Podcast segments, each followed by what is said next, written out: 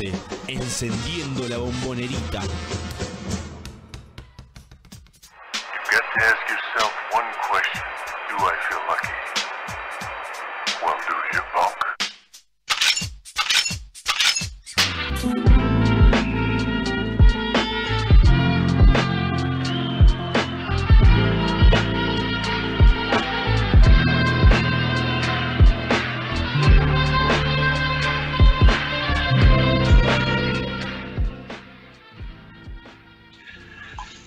Hola, ¿qué tal? Buenas tardes, buenas noches. Ya bienvenidos a Triple Geneise, una nueva, un nuevo jueves hablando del básquet del azul y oro, eh, donde, bueno, venimos de una semana donde no hubo nada, eh, no hubo competencia, por lo menos en lo que refiere a la, a la pelotita naranja para el Geneise, pero sí hubo un montón de movimiento en el básquet y en Boca siempre pasan cosas. Así que hoy vamos a tratar de eh, contarles, o por lo menos conversar acerca de lo que fue para el mundo Geneise esta última semana y principalmente hacer la antesala de lo que de lo que se viene porque ya mismo mañana el primer equipo estará reanudando la Liga Nacional ante Instituto de Córdoba. Mi nombre es Walter Silva, esto es Triple Geneise y estoy acompañado por Santiago Fernández Rudeli. ¿Cómo andas Santi? ¿Todo bien? ¿Qué tal Walter? Muy, pero muy buenas noches a todos. También a Leo, que ahí nos, está escuchando eh, en la operación técnica. Eh, no sé si se me escucha. Bien, fuerte. Ah, claro. Ah, perfecto. Yo soy el que no me escuchaba, entonces. Hay problema, problema con el retorno mío. Bueno, no, lo que decía así, ¿no? Con una, semana sin actividad de básquet a, a, lo que compete a la Liga Nacional sí hubo actuaciones eh, muy satisfactorias ¿no? Por, eh, en, el juego, en los jugadores que, eh, que visten la camiseta azul y oro en sus respectivas selecciones, donde algunos, obviamente, los extranjeros que tiene Boca, algunos padecieron algunas derrotas, pero han sido también figuras en, sus equipos, como Devin Nesbitt en Bahamas que perdió, no sé si perdió los dos juegos Bahamas, eh, tengo la data de que había perdido el primero, no, no sé si el segundo, eh, pero sí perdió los dos, ¿no? Vamos a, ver. Y bueno, y el otro, Eloy Vargas también tuvo poca actuación, pero victoria de la República Dominicana también, ¿no? Eh, todo esto todo esto en el contexto de que el fin de semana que, pasó, arrancando el viernes, se dio la primera ventana clasificatoria al, al Mundial 2023 de Indonesia, Japón y Filipinas y que Argentina eh, fue sede de los grupos A y B eh, que bueno también tuvieron bueno que tuvieron presencia justamente de Em, ocho selecciones disputando viernes y sábado partidos. Los mismos partidos del viernes se disputaron el sábado y muchos Geneises eh, tuvieron que partir a diferentes selecciones. Por supuesto, si vamos a hablar de lo que refiere a nuestra a, la selección argentina, em, pero para poner en contexto y antes de, focalizar en cada una de las selecciones, eh, tenemos que fueron, a ver, contando cuerpo técnico y jugadores, ocho eh, ocho hombres que terminaron en diferentes selecciones, cuatro en la selección argentina que ya los habíamos dicho, ¿no? Eh, Kevin Hernández, Leandro Vildosa y Federico Aguerre, junto con el entrenador Gonzalo García, eh, que fueron a la, selección argentina. Ignacio Berrios Lobos, medio de sorpresa, porque lo habíamos dicho la semana pasada de que iba a jugar un amistoso, de que jugó un amistoso con la selección cuando no estaba en la lista preliminar, pero al fin y al cabo entró a la selección y debutó Em, con la selección chilena, junto con Carlos Duro, asistente de Boca y también asistente de Cristian Santander en la selección roja. Así como también en lo que refiere a los grupos eh, C y D, eh, bueno, viajaron hacia el norte, hacia República Dominicana, David Nesbitt para jugar con Bahamas y em, en este caso también eh, Eloy Camacho Vargas para jugar con su República Dominicana y bueno, tener este, este, representar a sus países en esta ventana clasificatoria. Los resultados fueron dispares, ¿no? Por supuesto, y que eh, independientemente de cómo hayan salido eh, cada una de las selecciones, lo que sí es, eh, bueno, es importante que hayan tenido ese roce internacional en una competencia que más allá de que el formato es un poco complicado, no hay mucho tiempo para que los jugadores y los cuerpos técnicos definen una idea de juego y se encuentren, obviamente, que con lo que puedan hacer en el momento, más eh, la actualidad de los jugadores citados, y a partir de ahí buscar un resultado. Si quiere el operador, vamos a ver eh, las, em, las, actuaciones nacionales, justamente para la, para la selección argentina, donde eh, estuvo bastante repartido porque Kevin Hernández y Federico Aguerre jugaron el primer partido ante Paraguay en la victoria 93 a 67. No tuvieron puntos ninguno de ellos debido a que el juego pasó por otro lado, incluso por ejemplo, Kevin Hernández no llegó ni a los 5 minutos de eh, jugar eh, eh, en este partido, solamente bajó dos rebotes y no convirtió puntos, ni siquiera tomó tiros, solamente falló dos tiros libres. Y Federico Aguerre bajó tres rebotes y entregó dos asistencias en 14 minutos, pero tampoco anotó tiros más allá de los dos intentos de tres puntos que tuvo en este juego. Lo comentábamos un poco antes, del, antes de empezar el programa que eh, ante la ausencia de jugadores altos en Paraguay, eh, por ahí la presencia de un pivot como lo es Kevin Hernández no fue tan necesaria y que hizo que justamente esos cinco minutos fueran anecdóticos, encontrando que el juego no pasaba por ese lado y jugando Argentina con más a la pivots eh, que podían jugar tanto adentro como afuera para, realizar, para encontrar justamente mayores acciones. Fue lo que presentó el rival y a partir de ahí eso fue en detrimento de eh, bueno, las actuaciones de los Yaneises que no tuvieron, no tuvieron demasiada injerencia en el juego, ¿no? Sí, exactamente, ¿no? Eh, bien como remarcabas. Eh, además, tuvo buen trabajo Bildosa, ¿no? Con respecto a su, a su debut con la selección nacional. Sí, porque es verdad, porque fue el único que no había debutado ni, en selecciones menores con la selección argentina. Y en el día siguiente, en el día sábado, con la victoria eh, de la selección argentina, en este caso por un, por un margen aún, aún mayor, ¿no? Ahí sería el debut de, Leandro Vildosa. Y entendiendo que el juego pasaba por ese lado, ¿no? Por el lado perimetral, es que le encontró la vuelta a Vildosa para encontrarse.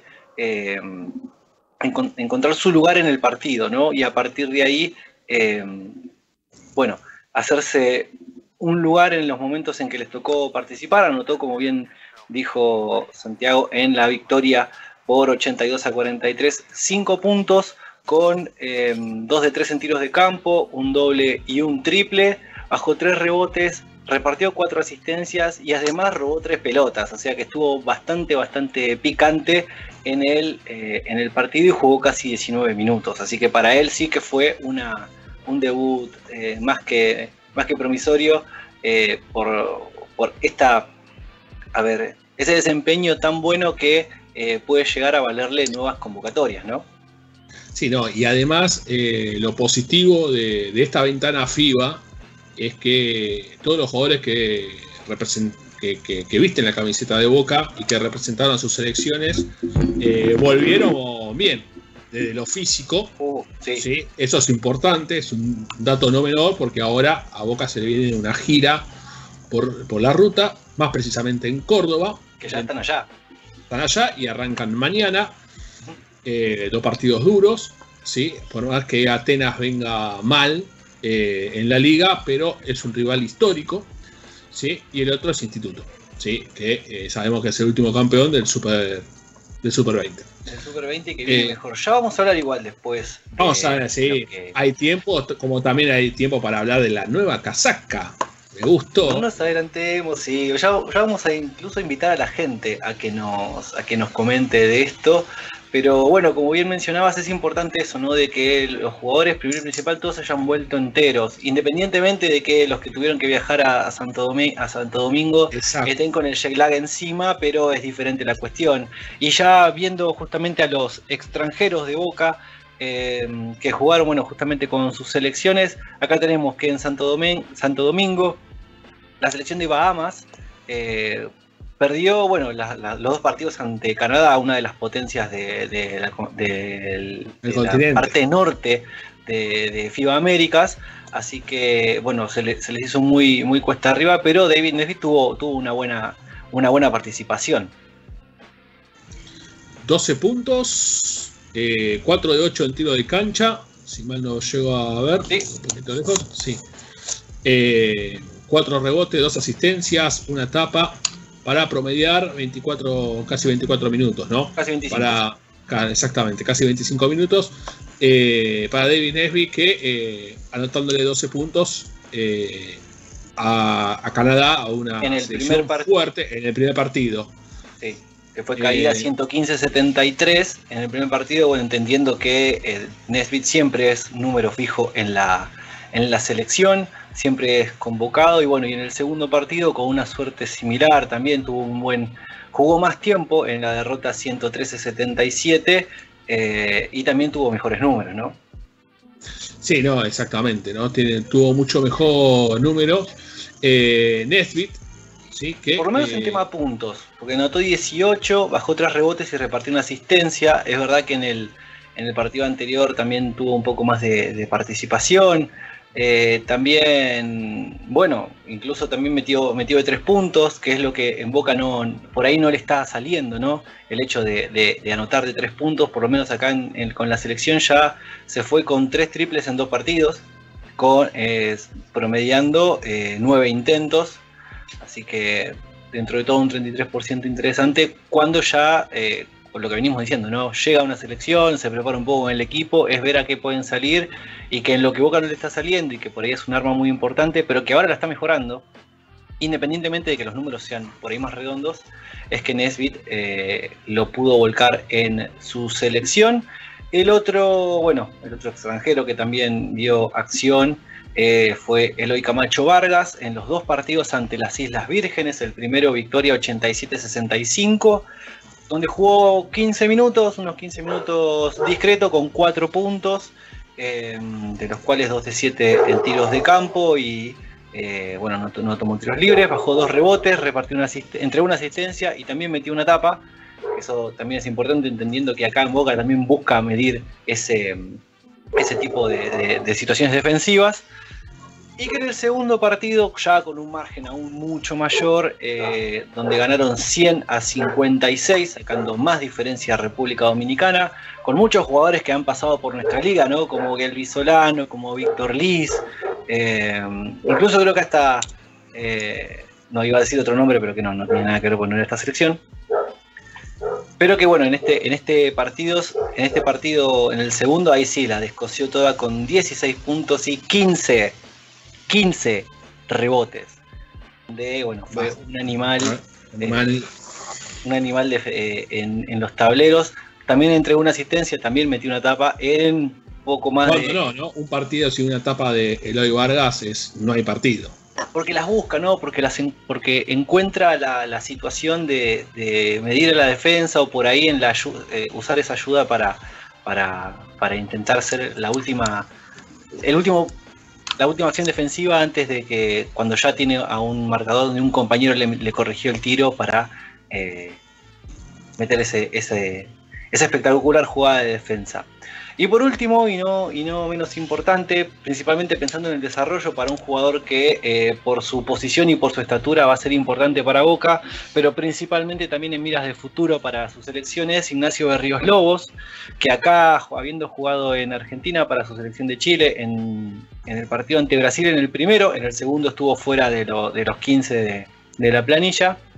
En la derrota 53-77. No tuvo puntos, apenas bajó un rebote en solamente 38 segundos. Fue al cerrar un.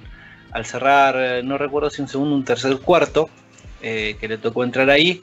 Pero bueno, eh, nosotros que como bien decíamos, no, no lo teníamos en el roster, en, en la convocatoria, al final, cuando vinieron acá a Argentina, lo, lo sumaron al equipo e incluso lo, incluyeron, a ver, para redundancia, lo incluyeron en la nómina de la selección, incluso en los 12 iniciales, entendiendo que eh, Chile estaba buscando, bueno, con este, con este, con este fuego joven, eh, mejorar la selección y que obviamente a nosotros, siendo que es un jugador de boca eh, forjado en el club, le viene bien para tenerlo a futuro, ¿no? Sí, no, y además para que vaya adquiriendo experiencia contra una selección de Brasil durísima, que se vino, que vino con todo. Con todo lo que podía eh, traer, ¿eh? Con todo lo que podía traer, exactamente. Eh, y bueno, le ganó dos partidos claramente a Chile. pero Nacho Berrios va tomando esos minutos de experiencia en la selección mayor de su país, a la cual representa a, Chile, y, además eh, también sirve para tenerlo ¿no? como eh, un, reemplazo más de los, eh, de los jugadores de, para, para, Boca en el, en el, armado del plantel o mismo en la rotación. ¿sí? Esa palabra no me salía. Para tenerlo.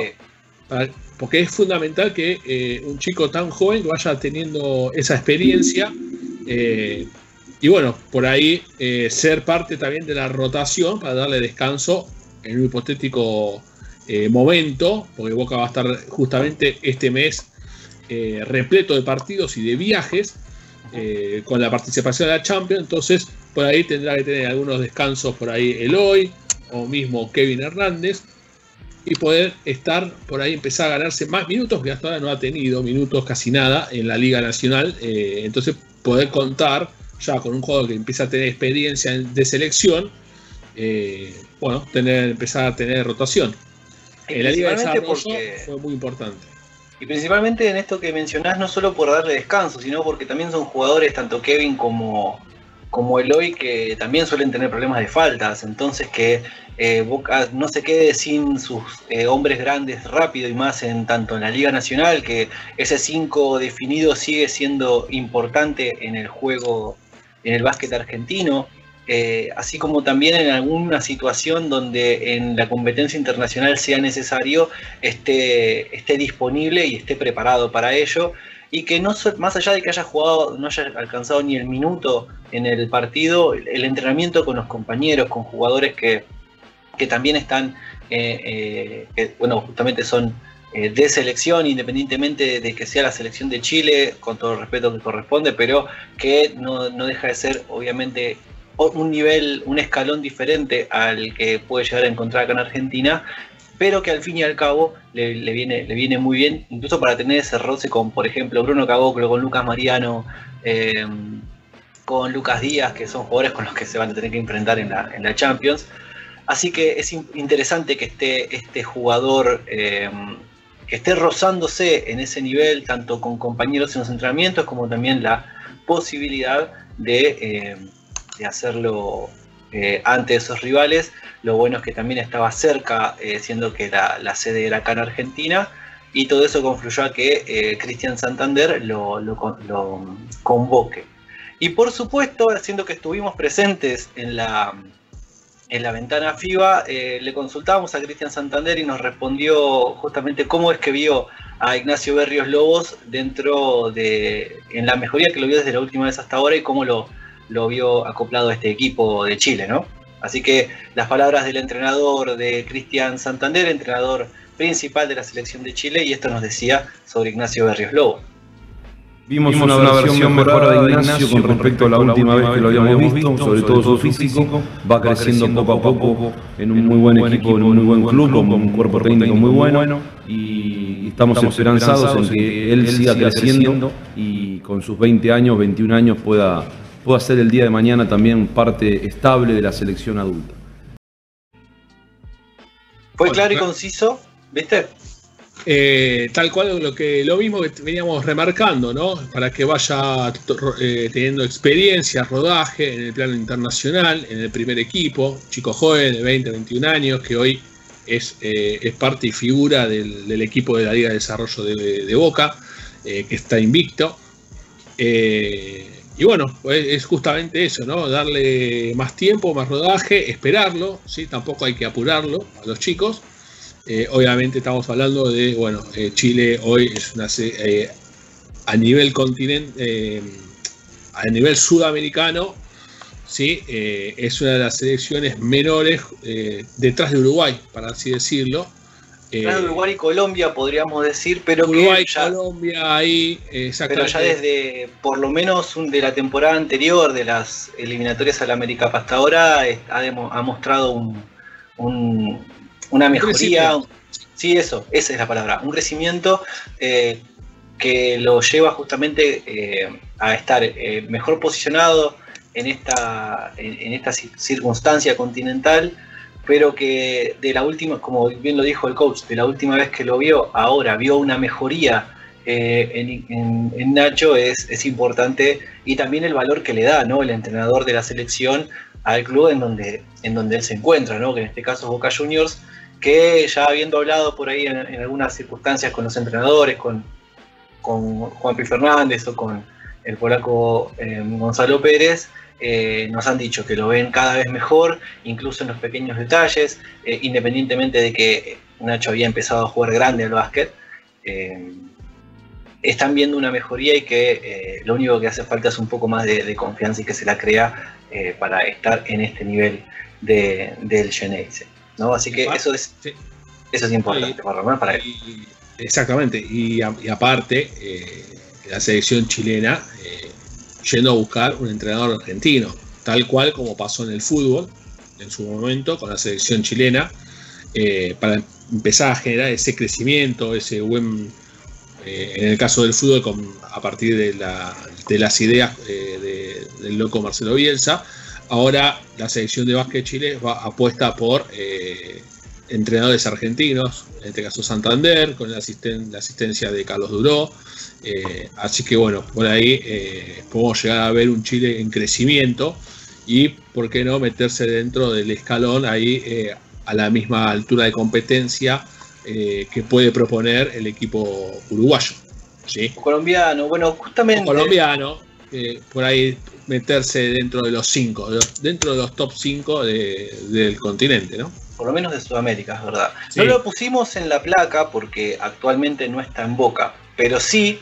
Eh, Cabe mencionar por también el, debut de Ángel Arevalo en la selección uruguaya, que debutó en el segundo día en la victoria de Uruguay por 82 a 69 ante Colombia, que para mí fue el mejor partido de toda la serie, de los ocho que se jugaron entre viernes y sábado de, eh, bueno, justamente la, ventana eliminatoria.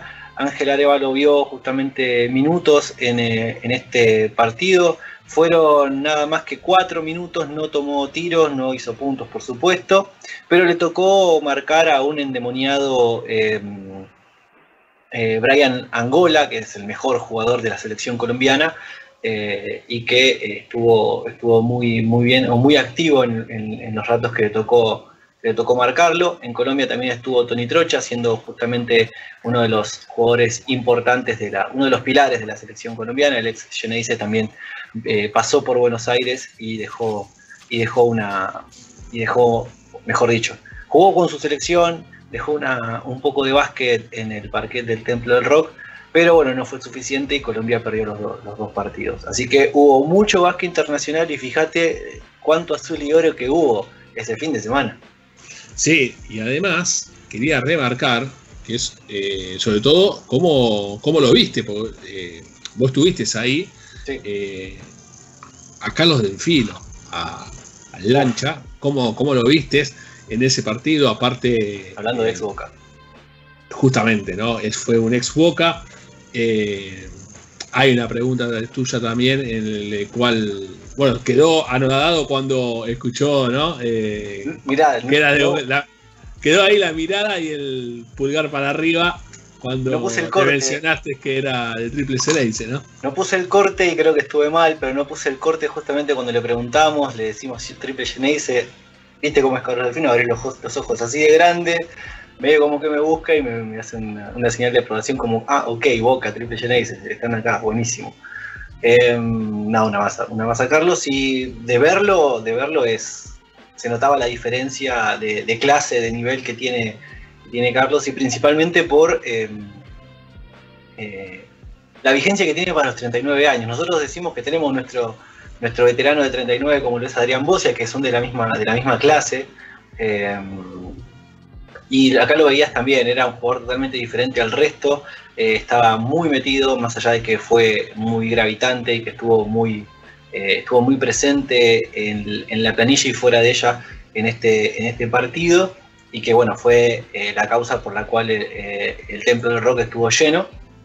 Pero sí, se nota que está, está a un nivel diferente del resto y qué bueno verlo en, ese, en esa tesitura, ¿no? Que está pleno, que está está vigente y que bueno, también está, sigue siendo el mismo anotador que, le, hemos visto en, en sus mejores épocas, ¿no? Antes siquiera de la, de la, fractura que tuvo en su pie. Eh, veíamos, es casi el mismo jugador, obviamente con más años, con otra experiencia, pero con las mismas ganas. Y otro ex del cual no hay que, no hay que dejar de hablar es de eh, Agustín Pipi Barreiro, que debutó en la selección, también la rompió toda. Eh, y se nota que va a ser un jugador que va a tener para rato en la selección. Obviamente si él se prepara para ello, pero la, la impresión que dejó fue, fue, fue más que. Muy buena, sí, fue muy positiva lo de Pipi Barreiro, que además la sigue, la está rompiendo también en Gimnasia de Comodoro, ¿no? Eh, estuvo, es más, el primer partido estuvo a un rebote de marcar un doble doble, siendo que es el, el hombre doble doble de, eh, de, la, de la Liga Nacional eh, estuvo a, un rebote que estuvo todo un cuarto sin poder bajarlo. Fue muy graciosa esa situación. Ya había alcanzado los 10 puntos, había superado los 10 puntos y en un momento particularmente se me escapó el dejar de hacer puntos, bajar un rebote, completar tu planilla y, y, llevate, los focos del, partido, pero al fin y al cabo se llevó también todas las miradas. Más allá de que lo de Delfino era hipnótico, fue hipnótico, eh, lo de Pipi fue, fue sorprendente para bien y que, y bueno que esté en este, en este nivel. Bien. Claro, y volviendo a lo del Ancha Delfino, que está eh, hoy jugando en la Liga Italiana en, el Pesaro Basket. Y bien como remarcabas, ¿no? Cómo, cómo volvió ¿no? A, brillar este llamado a la selección, porque está brillando también en su equipo, en la, en la Lega, Lega Italiana, como se dice en italiano, eh, después de esa ruptura en su pie, en el escafoide, ¿no? En su pie eh, derecho, eh, como no tuvo que sufrir eh, siete operaciones. Siete operaciones, tres años y medio alejado tres años y medio. sin poder ponerse zapatilla. Fue muy raro que lo tuvimos en boca ayudándolo en su, en su, recuperación, en su vuelta al básquet, independientemente de la invitación a, los Juegos Olímpicos de, Río. Y ahora está en otro nivel y aparte como eh, disfrutando ese tiempo que, estuvo fuera y que ahora está estirando su, carrera lo, más posible desde lo físico, que está bastante bien, independientemente de, su edad, pero obviamente el, cuidado y el profesionalismo hace de que eh, esté con 39 años jugando como está jugando, al nivel que está jugando, y también con, la, con el mismo deseo de, siempre. Cerramos entonces esta parte de, eh, de lo que fue. Exactamente, la ventana FIBA con nuestro, con los Geneises y hasta nos dimos el lujo de hablar de ex Boca.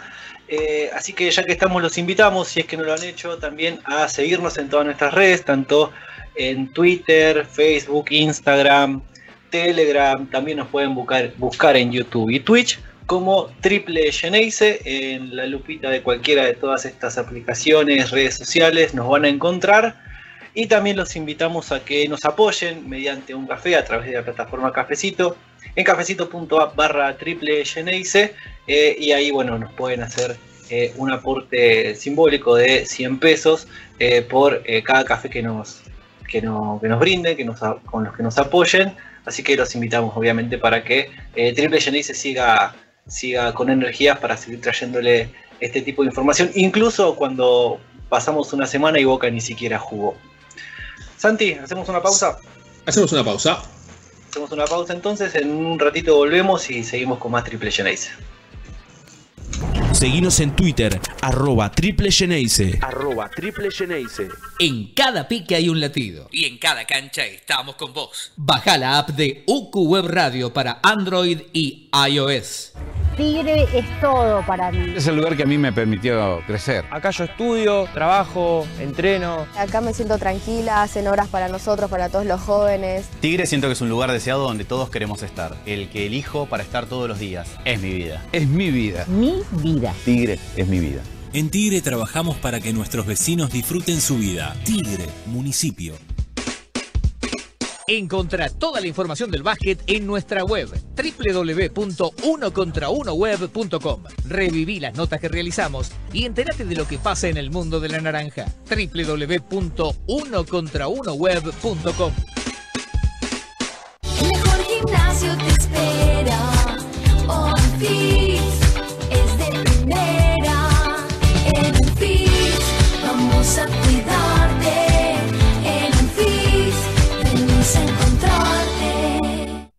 Allnet, indumentaria personalizada. Vestí a tu equipo con productos de diseño, confort y calidad. Encontrá todos nuestros modelos en www.allnet.com.ar. Básquetbol, fútbol, running y más. Allnet, somos deporte. Seguí toda la información del básquet en la renovada página de Uno contra Uno Web.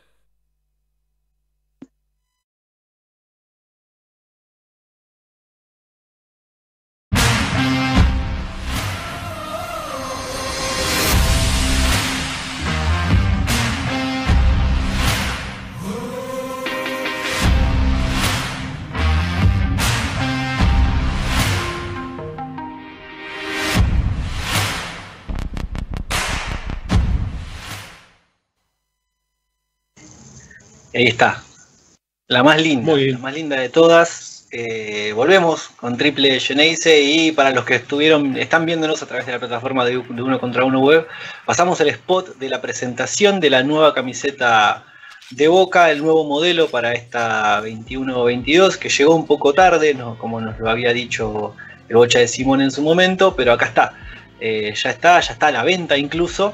Y eh, que, Ah, los precios, eso me gustó. ¿eh? Hay muy linda la, la casaca titular, la azul. Sí. Yo voto por la azul, me ha gustado.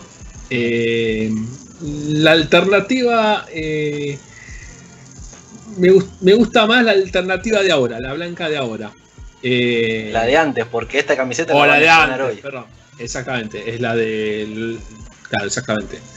Pero muy linda la casaca. eh, y aparte, que qué lindo ver ahora el logo estampado de la Basketball Champion América, ¿no? Bueno, Eh, en el spot lo hicieron con el de la liga. Estamos viendo Sí. ahora también las fotos de los jugadores que han posado con la, con la camiseta que tiene arriba de la marca de las tres tiras, tiene el logo rojo de la Liga Nacional, pero también eh, la, la cuenta oficial de, de Boca eh, subió una foto con el logo de la Champions. Ya vamos a hablar de eso, pero volviendo a la camiseta, y sí, ¿no? Son los mismos modelos que la camiseta de fútbol, tanto la azul como la blanca. Eh, es más, yo me pensaba con la blanca que los números iban a ser como la de fútbol, que sean azul y amarillo eh, pintado a la mitad. Pero sí, no, no, no fue así. por, por suerte, por suerte, la gente de las tres tiras se dieron cuenta de que nos complican la vida a los relatores, comentaristas. eh, pasa en el fútbol, no, no, no se ve eh, la- el número amarillo con el fondo blanco es eh, no se puede llegar a distinguir. Tenés que buscar los pequeños detalles de los botines o el corte de pelo. Eh, porque no, no se llega a distinguir ¿no? En algunos jugadores. Pero por suerte es lindo, o sea, que la numeración sea visible, clara, eh, eh, y bueno, ¿no? que pueda eh, favorecer el trabajo también de lo que transmitimos el partido de básquet también, ¿no?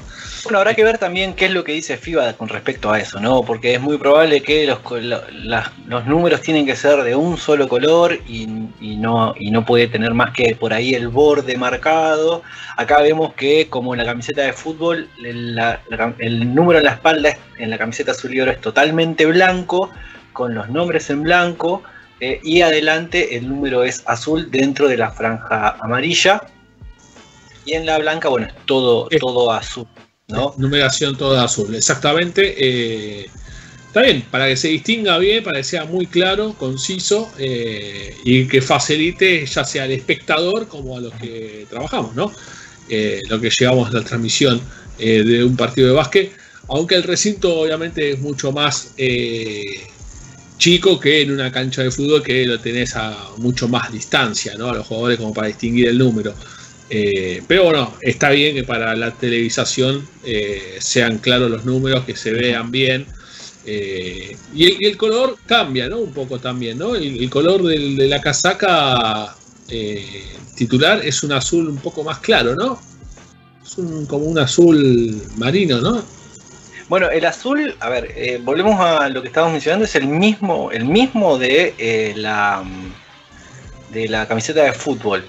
Eh, ah, mira, justo acá en una foto, acá en, en uno de los de los videos, porque había pasado que en una foto la de la espalda también se veía un solo color, pero acá nos está está pasando justamente una, una- un corte del video donde se ve que la 8 de Conterán es bicolor tal y cual como a Santi Rudelli no le gusta. Así que lo bueno es que el número de adelante sí es enteramente de un solo color, la atrás sigue siendo bicolor, hay que ver si, si esta disposición que habíamos mencionado de FIFA, si es que el número tiene que ser un solo color, se verá en la Champions o así como está, se verá en, la, eh, en las dos competencias. Eh, y como decíamos, ¿no? La única diferencia de la titular con la de fútbol es que además de tener el, el escudo de boca en la parte de atrás en la nuca, también lo tiene en el pecho y no tiene las estrellitas con el CABJ. Así Claro. que esa es la, la única diferencia. El corte también es, eh, es por ahí quizás, es quizás un poco más cómodo que en la camiseta anterior, es menos clásico, sino más, eh, digamos que la parte de, de- el cuello, El cuello. es un poco más angosto, exactamente, eh, para ayudar a la movilidad de los brazos. Pero la realidad es que es una linda camiseta. Y habíamos hecho en, en Instagram y en Twitter una, una, Una encuesta. una encuesta con respecto a. Hay que ver ahora cómo está la, mm, el, el- el porcentaje, pero el que nos habían pasado hasta, hasta hace un rato. Hace que- minutos, sí, hace cinco minutitos, la encuesta estaba ganando la casaca azul. pero por amplia diferencia. Por mucha diferencia, 89% sobre 11 los que han votado la blanca. Eh, capaz que por ahí se dieron cuenta de la numeración de atrás. Pero no, a mí me gustó sacándolo de la numeración eh, bicolor. eh, me gustó más eh, la azul. Me llamó Sí. más la atención la casaca azul que, que la blanca. Eh, la casaca que estuvieron usando hasta ahora, eh, me gusta también la blanca porque tiene otro tipo de diseño, más antiguo, eh, que lo asemeja a esa época, eh, de la década del 90. eh, Principio de los cuando- 90, es verdad. al principio de los 90, cuando Boca vestía la camiseta de las tres tiras. ¿Querés hablar de precio? me gusta, sí, porque ya está publicado, ya están para la venta. Sí, es más, ya hay gente que la tiene, así que se puede hablar tranquilamente de valores. Lo que sí hay una realidad y que me llamó mucho la atención es que el precio de la, de la- en la web de la marca de las tres tiras es diferente al precio de la tienda de Boca. Em, Sí. Es más, en la marca de las tres tiras está, está ya pasando las cinco cifras, creo que estaba a 10.500 y eh, acá estoy viendo la de, la de Boca Shop que está en 9.500 la camiseta y 6.500 el pantalón. Junto con que- otros, Sí, con otros accesorios, con también sí, ya hemos habíamos visto buzos, eh, remeras de entrenamiento. eh, eh, está bueno que la, la marca que, que viste al club, está bueno que empiece a sacar también indumentaria, no solamente de fútbol o de entrenamiento, sino también las camisetas para las chicas del fútbol femenino. eh, las ahora, ahora sacando indumentaria, no solamente camisetas, sino también buzos, remeras, o sea, con muy buena onda, como se había visto eh, en alguna publicidad, unas imágenes con Leo Shatman también, eh, y con Buen Día, con Maru Buen Día, eh, mostrando las camisetas, perdón, la camiseta no, los buzos de la indumentaria de básquet. Está bueno, está, está muy bueno que la, que la marca que hoy viste a Boca eh, es- se meta también en ese ambiente de- del básquet, ¿no? Sí, incluso en- hasta- hasta- y aparte la inclusión, ¿no? También con el fútbol femenino, eso también. Bueno, convengamos que están a la venta por lo menos las, las indumentarias de los deportes profesionales o semiprofesionales del club. Y también lo que sí se sumaron, bueno, que lo veíamos en el video de Eloy Vargas con gorras tanto tipo tracker o con gorras planas con el escudo de boca también en la, en la onda del básquet. No, no, eh, quizás no tanto con esa- esas viseras que generalmente son más curvas eh, que suelen verse de la marca Las Tres Tiras, sino que acá ya eh, se está apuntando a otro tipo de, de público más eh, asiduo al básquet y que bueno que ahora eh, Boca tenga, tenga esa presencia. Bien, así que ya estamos con, con lo, lo referente a la nueva indumentaria que hay una manija por tenerla y que estaría bueno a ver si nos escuchan alguien tanto de la tienda, de la marca o de propio Boca que nos hagan... ¿Habrá descuento para socios? Es más, creo que es muy probable que incluso estos descuentos por la tienda de Boca tengan que ver con eso. No Sí, lo podemos verdad, ¿no? asegurar, pero es muy probable que tenga que ver con eso. Así que Bueno, si hay ahí que no lo pueda desasnar, lo podemos, lo podemos Ahí- chequear más luego. Ahí recién mostrábamos en la placa la camiseta que, que Boca va a estar utilizando para la Champions, ahí con el logo de la de la Basketball Champion. Qué lindo América. que queda. Muy lindo ahí arriba del escudo. Eh, bueno, esperemos que traiga suerte. eh, que dentro de poquitos, nada, faltan ocho días. Ya estamos haciendo el countdown para que, eh, contando los días, para que llegue ese momento. Difícil rival, pero bueno, ¿no? Quien le quita la alegría a los hinchas de boca, a los hinchas del básquet, eh, tener a su equipo representando en el máximo, en la máxima competición internacional del continente, ¿no? Por lo menos a nivel de clubes, y eso es más, A nivel que, es más que interesante. Y es más, lo que, me, lo que me llama la atención es que ahora, después de esta competencia, de esta Basketball Champions League, la Intercontinental va a ser con los equipos campeones de las, Champi- de las Basketball Champions League de todas las regiones FIBA, incluyendo además el equipo de la G-League.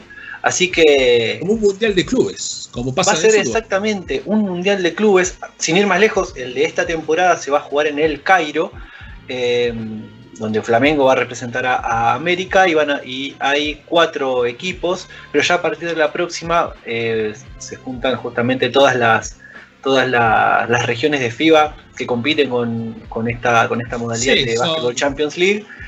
Uno de la G-League que va a estar invitado, a menos que sea justamente el campeón de la, de la G-League. Y hay que ver quién decide alojar esa, esa, esa competencia. Mirá quién te dice por qué no soñar de que si Boca sale campeón y terminan alojando en Japón. Solo por pensarlo, solo por soñarlo y por, por de esa manera, es que tiene que haber un equipo de Japón que juegue la Champions League de Asia, que la gane y que decida poner obviamente la, la inversión para, para alojar ese tipo de competencia y que Boca también gane la Champions. Pero por ahora serían, por ahora serían los eh, representantes de las cinco confederaciones de FIBA. en esta Más, eh, no. estas no, pero en las próximas próxima. sería cinco más el, el- el equipo del país organizador o, No, no, de- o sí o sí va a ser de, de Japón. No, a ver, todavía no, no- no tenemos bien claro quién Ah. va a ser el país organizador. Obviamente que va a ser uno de los campeones, o eso se, o eso se puede, se puede llegar a prever. eh, más el de la G-League, que eso también hay que tenerlo, te- tenerlo en cuenta. De América van a ir dos, el de la Champions y el de la G-League. Así que eso con respecto por lo menos a una, un momento de imaginación con respecto a la Champions League, a que Boca va a participar y que demuestra esto la manija y, la, y las ansias que tenemos de que Boca ya se presente en ese, en, en ese escenario, ¿no? Y por qué no arrancar con una victoria contra el último campeón. Ojalá. Va a ser difícil, va a ser difícil, pero eh, por la categoría, la, la- la jerarquía que tiene el Flamengo, eh, aparte jugando allá en Brasil, eh, Cuando es local, abriendo, la- local. abriendo el grupo con Boca, con todo lo que ello implica. exacto. Brasil también es un país futbolero y que juegue en Boca Flamengo con lo que ya se conocen en el fútbol, eh, más grande de tiene un país. montón, tiene un montón de condimentos. Así que va a estar, va a estar mucho, pero mucho más lindo. Pero, pero, pero, primero hay competencia local, porque Boca este diciembre tiene un montón de partidos por la Liga Nacional. Y el, calendario ya, ya está puesto, ¿no? Por lo menos el de todo este mes de diciembre, donde Boca está reanudando la competencia mañana ante eh, Instituto de Córdoba, entendiendo que el, bueno, como bien dijimos, ¿no? Mañana viernes a las 21 en el, en el ante Instituto, después el domingo ante Atenas de Córdoba en el Ceruti, después, bueno, sí, viene la ventana esta tan ansiada por el hincha de Boca en el Maracanacinho de Río de Janeiro, para 10 luego y vol- 11, ¿no? 10 y 12. 11. 10 y 12 hay un día de Sí. descanso. Ah, sí, sí, porque en ese día de descanso juega Flamengo con U de Conce y Boca juega el día siguiente contra Universidad de Concepción eh, y Flamengo tiene el día libre. Ah, Bien. tenía anotado, está bien, perfecto. Entonces 10 y 12, eh, mira, justo. O por lo menos es del 10 al 12, ya a partir del 12 Boca ya se pega la vuelta. Bueno, Boca puede ahí conseguir eh, justo el día del hincha de Boca, el 12 del 12, contra la Universidad Concepción de Chile. Después de eso se vuelve a jugar tres partidos de local, el sábado 18 ante Oberá Tenis Club, el lunes 20 ante Quimsa de Santiago del Estero y el miércoles 22 antes de las fiestas, ya para cerrar eh, la parte de 2021 de la temporada actual, eh, ante Unión de Santa Fe. Así que esto va a ser la, competencia de Boca dentro del mes de diciembre, eh, que estamos diciendo que son 5, 7 partidos, 7 partidos para todo el mes. apretadito el calendario. Oh, apretadísimo. Apretadísimo, con un viaje a Brasil de por medio y con un rival, con dos rivales ahora con Instituto ya para arrancar mañana, con el último campeón del Super 20 y con Kimsa. Lindo partido ese, ¿eh? eh Linda serie la de diciembre. Linda serie. Sí, y aparte eh, lo positivo es que, eh, que estos partidos le llegan temprano a Boca, en el arranque de la liga. Porque ya tener los dos partidos de entrada con Quinza, que lo perdimos, la única derrota que tuvo Boca fue con Quinza en un doble suplementario, eh, y ahora tener la revancha prontamente, ¿sí? Eh, en casi un mes. Entonces eh, es como sacarte ya un peso pesado y seguir el camino de la clasificación a los playoffs en la liga para pelear por el título, que es por lo que va a Boca esta temporada. bueno, ya te da un, un pie, un manejo para ir de otra manera ya a afrontar otros equipos, ¿no? Sí. Eh, Estaría bueno en este caso que, claro, si Boca le gana a Kimsey por una diferencia mayor al que, le ganó en, el, en la diferencia ante un competidor, eh, tener esa ventaja es más que importante. Ya vendría a ser el tercer equipo al que le completa la, eh, el ida y vuelta, porque ya jugó con, ya lo completó con Ciclista Olímpico de la Banda, el domingo lo va a completar con Atenas y el.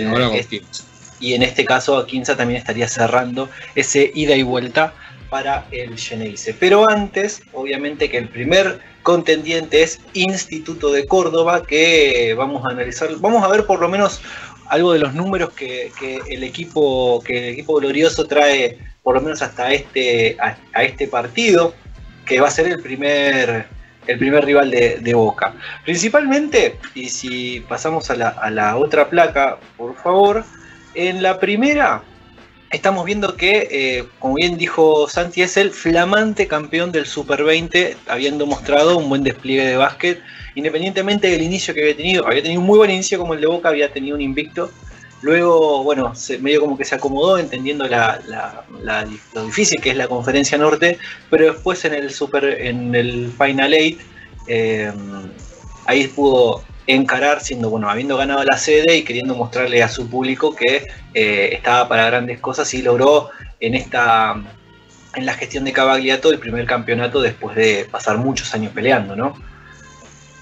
Exactamente, ¿no? Y eh, además con jugadores de mucha jerarquía que tiene el instituto, con Nicolás Romano, el MVP, promediando 16 puntos por partido, en 30 minutos eh, también tenés al pivot Tallavé Galici, hombre de selección, promediando 11 puntos, 11, casi 12. Martín Cuello, ¿sí? a tenerlo en cuenta. Eh, Más allá de que no ha tenido un arranque importante Martín Cuello, es obviamente que es, es un jugador que cuando está enchufado eh, tenés que marcarlo muy bien porque te saca puntos de donde sea y aparte tiene un promedio alto en triples, casi un 43% eh, de triples, solamente lo supera en ese rubro eh, o lo iguala. En ese caso también está Federico Pédano, que lo iguala también, Pedano con 43 puntos y con 43% eh, en condición de triples en lanzamientos, y Bruno Abrate, bueno, que, juega poco, pero bueno, tiene un porcentaje alto, pero juega poco y es certero, a tener en cuenta que tiene un 50%, ¿no? Otros eh, números de los cuales obviamente que está, estaría bueno marcar es esto, ¿no? Primero y principal el récord. Si bien Boca tiene un 5-1, eh, acá Instituto viene con un 4-2, con un 67% dentro de lo que viene a ser en la Liga Nacional, está quinto, está por debajo de Boca, porque Boca está tercero. Y estos números son los que me llaman la atención, ¿no? Es el tercero en eficiencia, con, un 95, con, con una puntuación de 95. Es el tercero de que más puntos convierte con 85, pero también está ahí entre los que, fíjate que la brecha entre los que entre lo que recibe y entre lo que anota y lo que recibe no es mucha, porque recibe 81.2 eh, puntos por, por, partido en promedio. O sea, si, si gana, está ganando, no, no está ganando tan cómodo, ¿no? Claro, además de las dos derrotas que ya sufrió, eh, es un rival que por ahí, con la obtención del título del Super 20, eh, no, no, digo que se haya relajado, pero eh, le empiezan a tomar un poco más la mano eh, los rivales. ¿sí? Creo que también habrá tenido hay que ver el fixture que le tocó a Instituto. Eh, si fueron partidos muy pesados. Bueno, fueron los dos partidos en, en, Santiago del Estero, una derrota pero muy amplia ante Quinza, 94-68, y otra por ahí un poco más ajustada, pero que se termina escapando, que es de 84-71 ante Olímpico de la Banda, que venía, venía Instituto también bastante bien, ganando, bueno, teniendo un, un arranque de 4-0. Pero bueno, en estos dos partidos fue que eh, se las vio negra y principalmente negra contra Olímpico de la banda. Eh, y cayó en, en, esos dos encuentros que lo ubican ahora en la quinta posición, pero obviamente es el último campeón y siempre hay que, tener, hay que tenerle cuidado. Y en los otros datos que por ahí eh, queremos, que por lo menos a mí se, me, gustó eh, acercar, es esto, ¿no?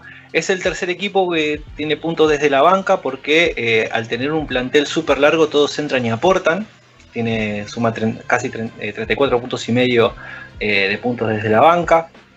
También está tercero en, puntos de ataque rápido con 13,2.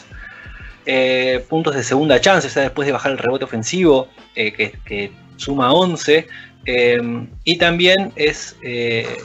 y esto es, esto es muy curioso porque en lo que refiere a puntos en la pintura y en rebotes totales, no es de los mejores, aun cuando tiene al, juego interior, eh, al juego interior de selección, ¿no? Eh, tanto contra Javier Calisi como Nicolás Romano, que, últimamente ha tenido buenos pasajes en la selección. Fíjate que, que solamente eh, en puntos en segunda chance, solamente en promedio ha anotado 11 puntos, que está, perdón, de la pintura, anotó solamente 34 y está 14 de 20.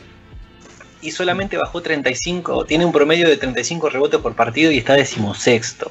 Eso llama mucho la atención ante un equipo que tiene al centro, al 5 de la sección, ¿no? Sí, hay, que ver cómo también se le han plantado, se le han. Eh, los rivales se le han parado eh, a jugarle casi de igual a igual y hacerle sabiendo que Instituto es un equipo fuerte en la pintura, con dos jugadores de selección. Eh, ahí el rival obviamente sabe de eso y, y entiende de que cómo lo puede llegar a disminuirlo. Eh, a veces eh, por ahí jugadores más pequeños que eh, acomodándose o ganando en el, en el bloqueo te puede capturar un rebote, ya sea ofensivo. y bueno, y puede convertirle, ¿no? lo ha sufrido Instituto, ha perdido dos partidos, uno con mucha claridad contra Kimsa, que Quinza y San Martín de Corrientes hoy son los dos, los dos únicos invictos que tiene la liga. Sí. ¿sí? Eh, y después está tercero Boca con, eh, con el récord de 5-1. Así que, bueno, vamos a ver también. Después, obviamente, después de Instituto, tenemos eh, el griego, ¿no? El griego que, que viene, viene mal en la liga, pero bueno, es un equipo histórico. Sí. y que también viene con problemas, porque en la, sí en la continuidad de uno contra uno, los que escuchen justamente la plataforma, saben que ya, eh, bueno, que el base, Diego Gerbaudo, decidió alejarse de, del equipo por lo menos hasta, hasta, bueno, después de las fiestas y después de tomar una decisión directamente dejar el, básquet por lo menos por estos días. Eh, ha tenido, bueno, ha cortado un jugador, eh, y bueno, están, estaban en tratativa de, de, del intercambio de, este, de este extra, eh, jugador extranjero, el cual, bueno, también eh, le, a ver, tenemos una desconfiguración en el armado del plantel de, Sebastián Saborido y que eh, le, hace eh, replantear, bueno, justamente cómo es que va a jugar el equipo verde griego.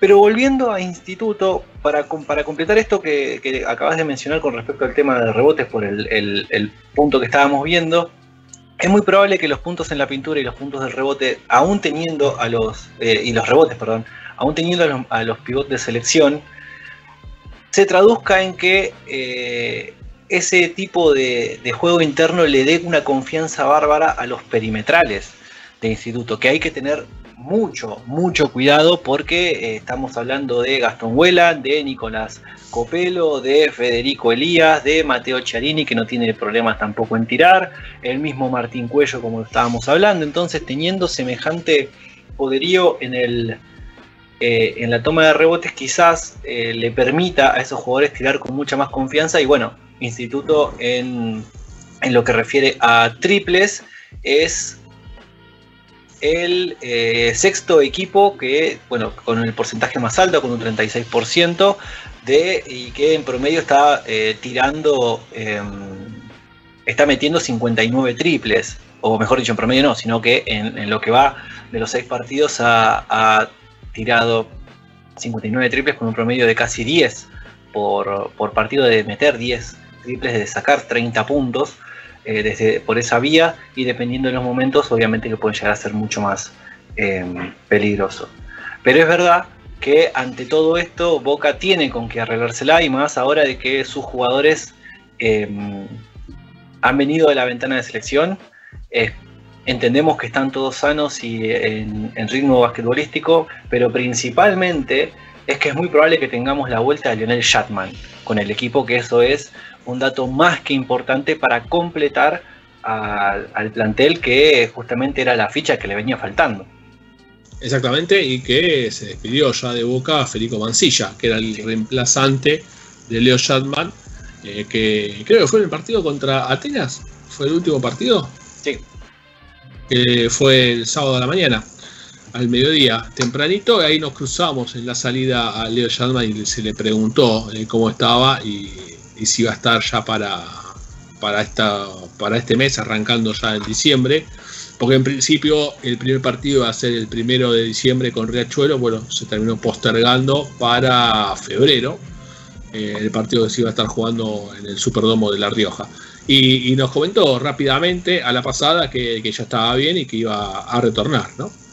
Eso es una noticia más, más que importante para las aspiraciones de Boca, que por fin hoy vamos, o mejor dicho, mañana vamos a verlo con el equipo completo. Y me confundí con hoy, ya cerrando el programa de hoy, agradeciéndoles justamente a los que estaban eh, prendidos a Triple Geneise ya este, en este último rato, es que Ahora mismo, en una hora, juega la Liga de Desarrollo, el equipo que está invicto ante Instituto de Córdoba, así que eh, después de, bueno, de conectarse con nosotros pueden ir a YouTube, al canal de la Liga Contenidos y ahí ver a, los pibes de Boca que van a estar buscando extender su invicto ante eh, un equipo interesante de Instituto de Córdoba. Así que con eso ya estamos cerrando el programa número 12 de Triple Geneise de nuestra décima temporada. Así que les agradecemos por haber estado con nosotros. También, obviamente, a la operación de, Leo Maro en la casa de UQ Radio. Muchas gracias, Santi, y nos veremos la próxima. Nos vemos en la próxima, en el próximo programa, el próximo jueves, eh, y por qué no, en una próxima transmisión ¿no? de algún partido que tengamos de boca. Eh, no sé si estaremos para la ventana de la Champions. Algo vamos a hacer. Algo, tenemos que hacer. Algo tenemos que hacer, no nos la podemos perder. Exactamente. Puede ser que la fecha acá lo están compartiendo nuestro compañero Santiago. Eh, la ventana se va a jugar de 10, del 10 al 12, pero me boca puede ser que sea 10 y 11. Puede ser, pero ya eso ya lo vamos, Finalmente, a, ya lo vamos, lo vamos a poner en nuestras redes, así que en este caso esténse atentos, como bien dijimos, nuestras redes en todas, todas ya saben, Triple Geneise, y nosotros nos despedimos hasta la próxima semana. Estuvo Santiago Fernández Rudeli, se despide también Walter Silva, la operación Leo Margo, y nos veremos el próximo jueves con otro capítulo de Triple Geneise. Chao.